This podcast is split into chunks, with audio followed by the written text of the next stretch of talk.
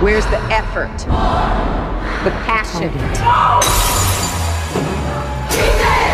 I've done some terrible things, Father. Basketball, scandal, and mystery are some of the things that the audience can expect from the upcoming drama series Long, Slow, Exhale.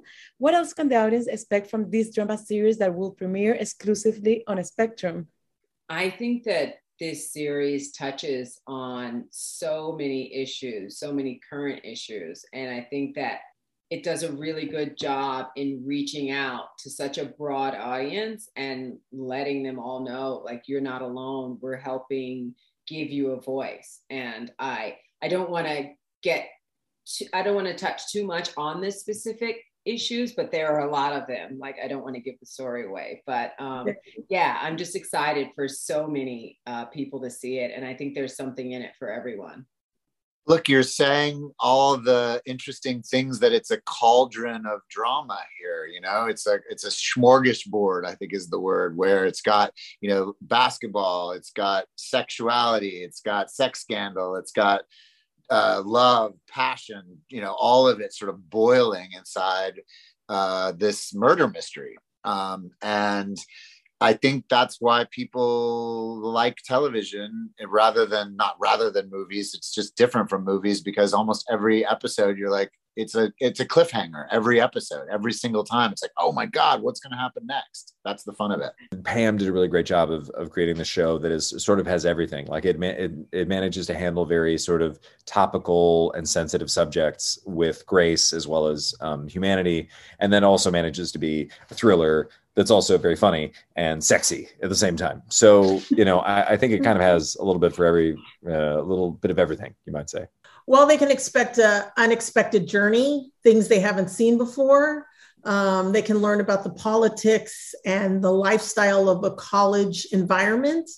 Um, they can root for a character that's not often seen in JC Abernathy, who is a, a, strong female character, but she's flawed. And that's not often seen on television. You're going to see, like you said, all the drama, all the twists and turns, all the mystery.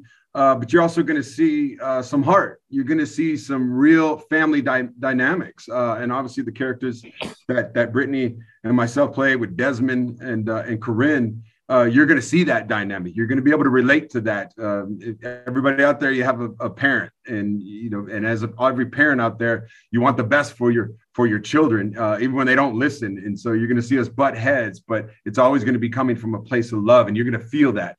I, I, I think it's going to jump off the screen at you, uh, and people are going to get a good feeling from. it. They're going to learn from it. Are you asking me to spy on my boss? And Rose, you play the role of the head coach. Can you describe your characters in terms of personality? Uh, she's strong. She is no nonsense, but she is uh, passionate and compassionate. Um, she's flawed, but she's honest. Uh, she's just a, a force of a woman. Hillman Ford is the athletic director of this college that you know wins a national championship, and then this scandal emerges and just blossoms completely out of control. And he attempts to, I think the phrase is "keep the genie in the bottle." He he attempts to keep it all quiet um, and yet it, it it overwhelms him. And in the process he makes a lot of terrible choices. And in a sense hillman ford is a politician who's involved in a mess and he's trying to cover his tracks and he's you know doing the things that politicians do when they get involved in an absolute you know career destructive scandal.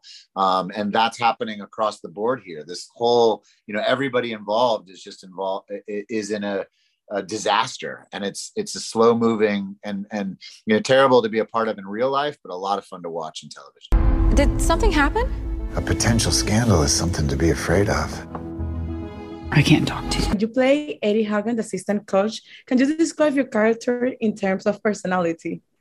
Oh yeah, so he, um, I think the thing with him is he he's a great coach, and I think really loves coaching and is and and loves each of these players and um, and I think that's he's very devoted and I think that's actually maybe one of the issues uh, that he gets into is that um, you know especially with with a lot of sports teams and, and I had to go sort of find this out myself and how, like how how did Eddie get into this situation because it's uh it's not a good one.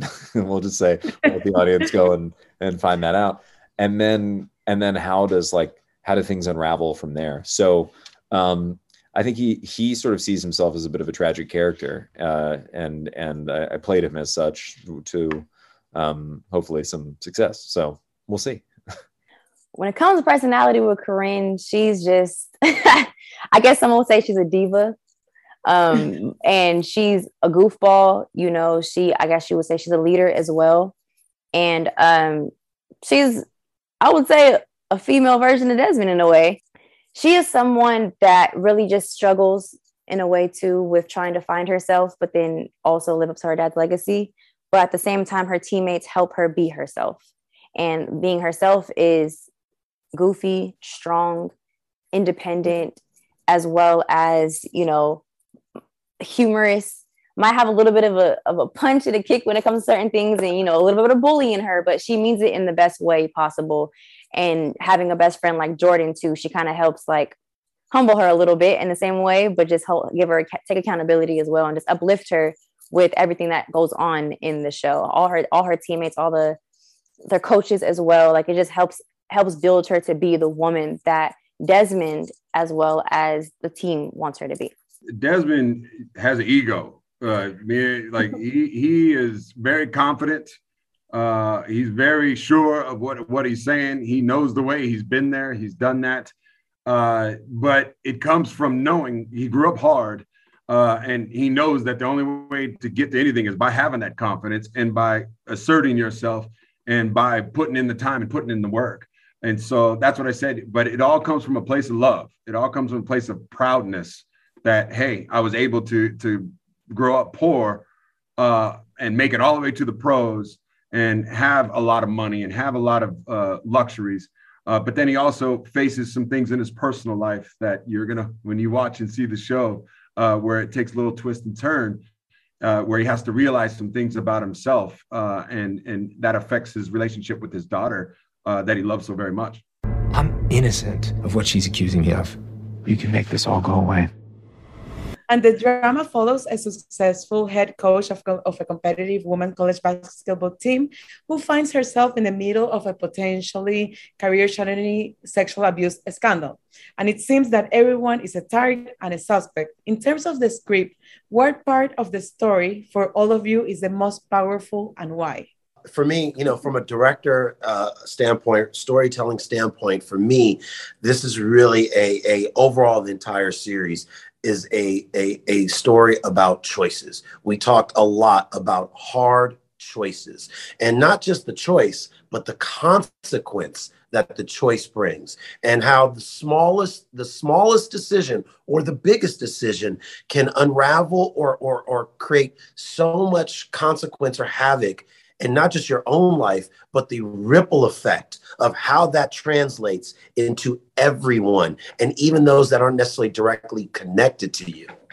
Uh, I like that it's more than just one story. Uh, like I said, it touches on on so many different topics, and at the same time, it's there's so many different stories in one, but they do all connect and they come together. Like it's a murder mystery, but yet it also um, it lives in the world of of women's uh, college women's sports and just women empowerment and um, and just the current issues that are happening.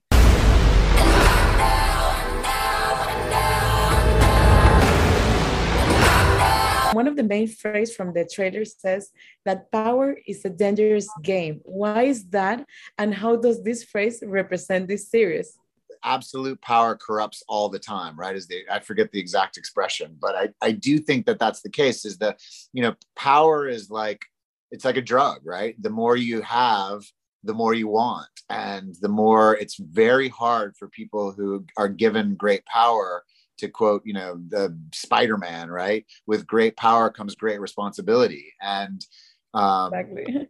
Believe that is the big problem that we have as human beings where particularly if you have any power whatsoever it's very hard to not yield it and, and abuse it and I, something I talk about all the time with my son. My son is a really talented athlete, and he, you know, I say to him, "Look, you're very gifted. Therefore, you have a responsibility is to be more humble and more kind and more you know helpful with your your teammates and i don't know it's something i, I, I think about a lot i think that's it's at the heart of it because um what sets everything off is is this accusation against my character. And one of the reasons that i don't necessarily think that anything has gone wrong is because i don't understand the concept of like I, me being in a position of power and what that may how that affects somebody uh, in a player's position and maybe how that person acts around me or what that person says yes to.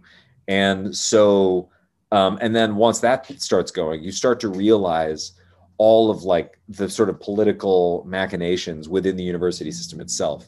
And what else has been covered up is there, are there cover-ups? And like wait a minute just you know.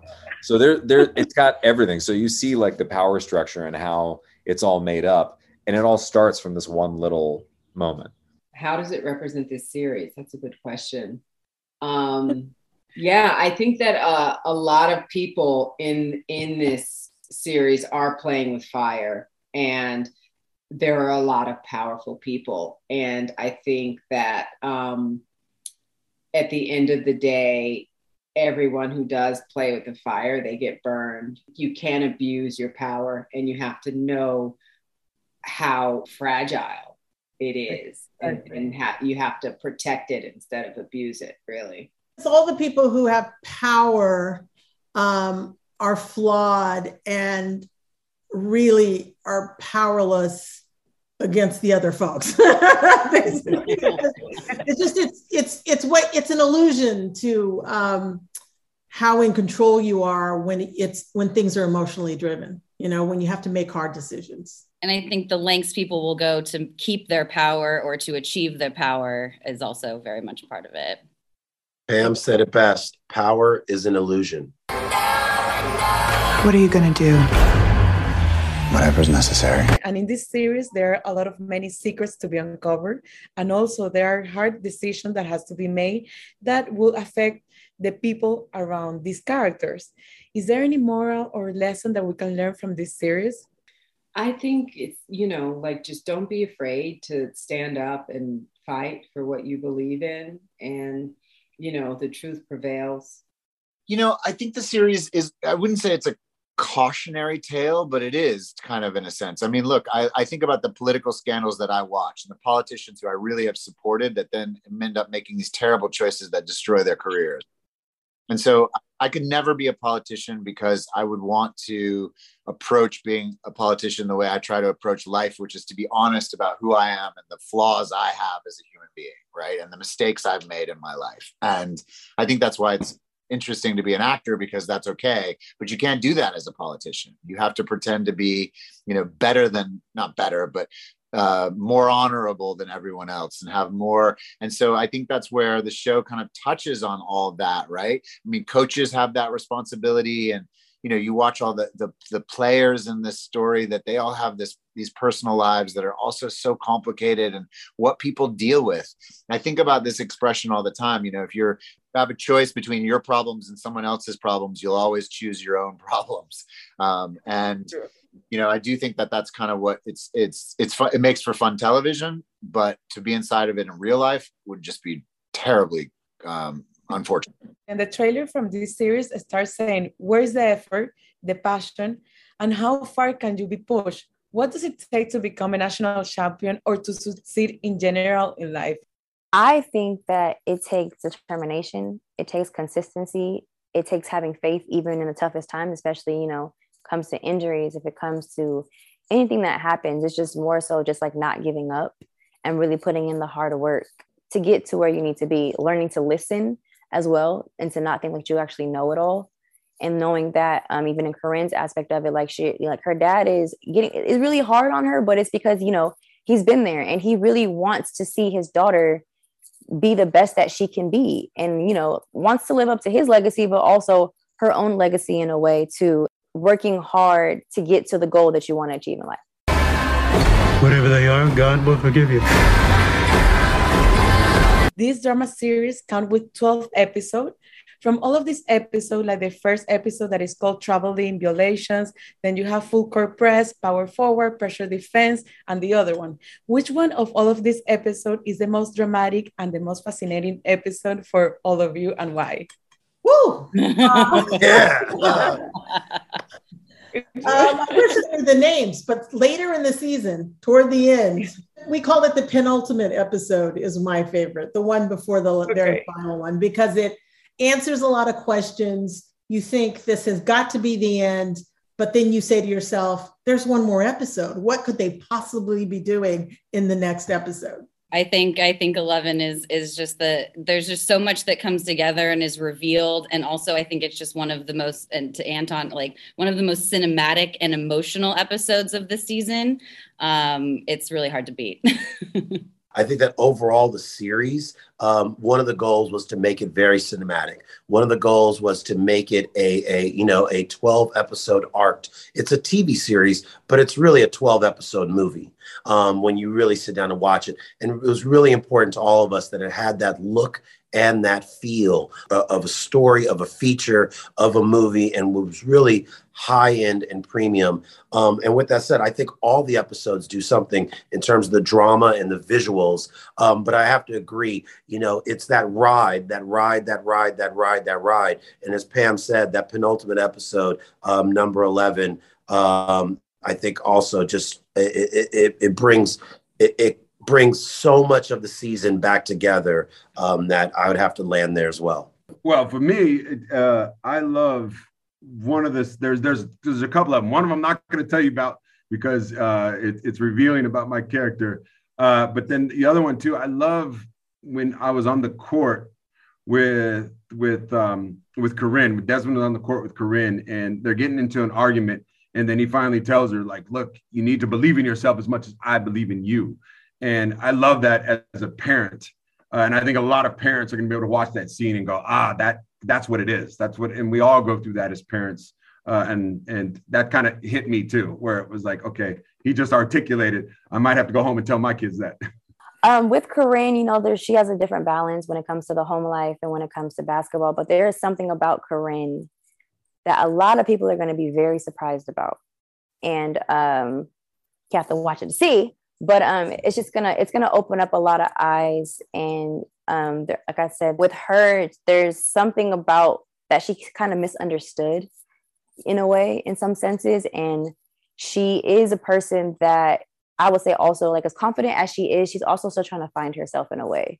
I think each i think each one slowly builds on the other. And so you know i think there's tension in each. Like you know when you have the 12th episode where how do I say this? Uh, everything hits the fan, if you will. Um, but then in the very beginning, you have the pain of like seeing these people that that are very close, and like you know my my relationship with Rose's character JC, and and then like you know when this thing is sort of said about me, I just assume like okay, so it's fine. These people are going to come to my aid. We know this isn't true, and blah blah blah or whatever. And then see people kind of back away, and and so it's it's I think each episode in succession plays um, plays its own um, part. There is uh, one scene with me getting out of a swimming pool that I think might be particularly uh, enticing to some people, uh, but don't tune in just for that. Uh, but yeah, so, so, yeah. Now everyone is going to tune in for. yeah, great. For yeah, sure. yeah.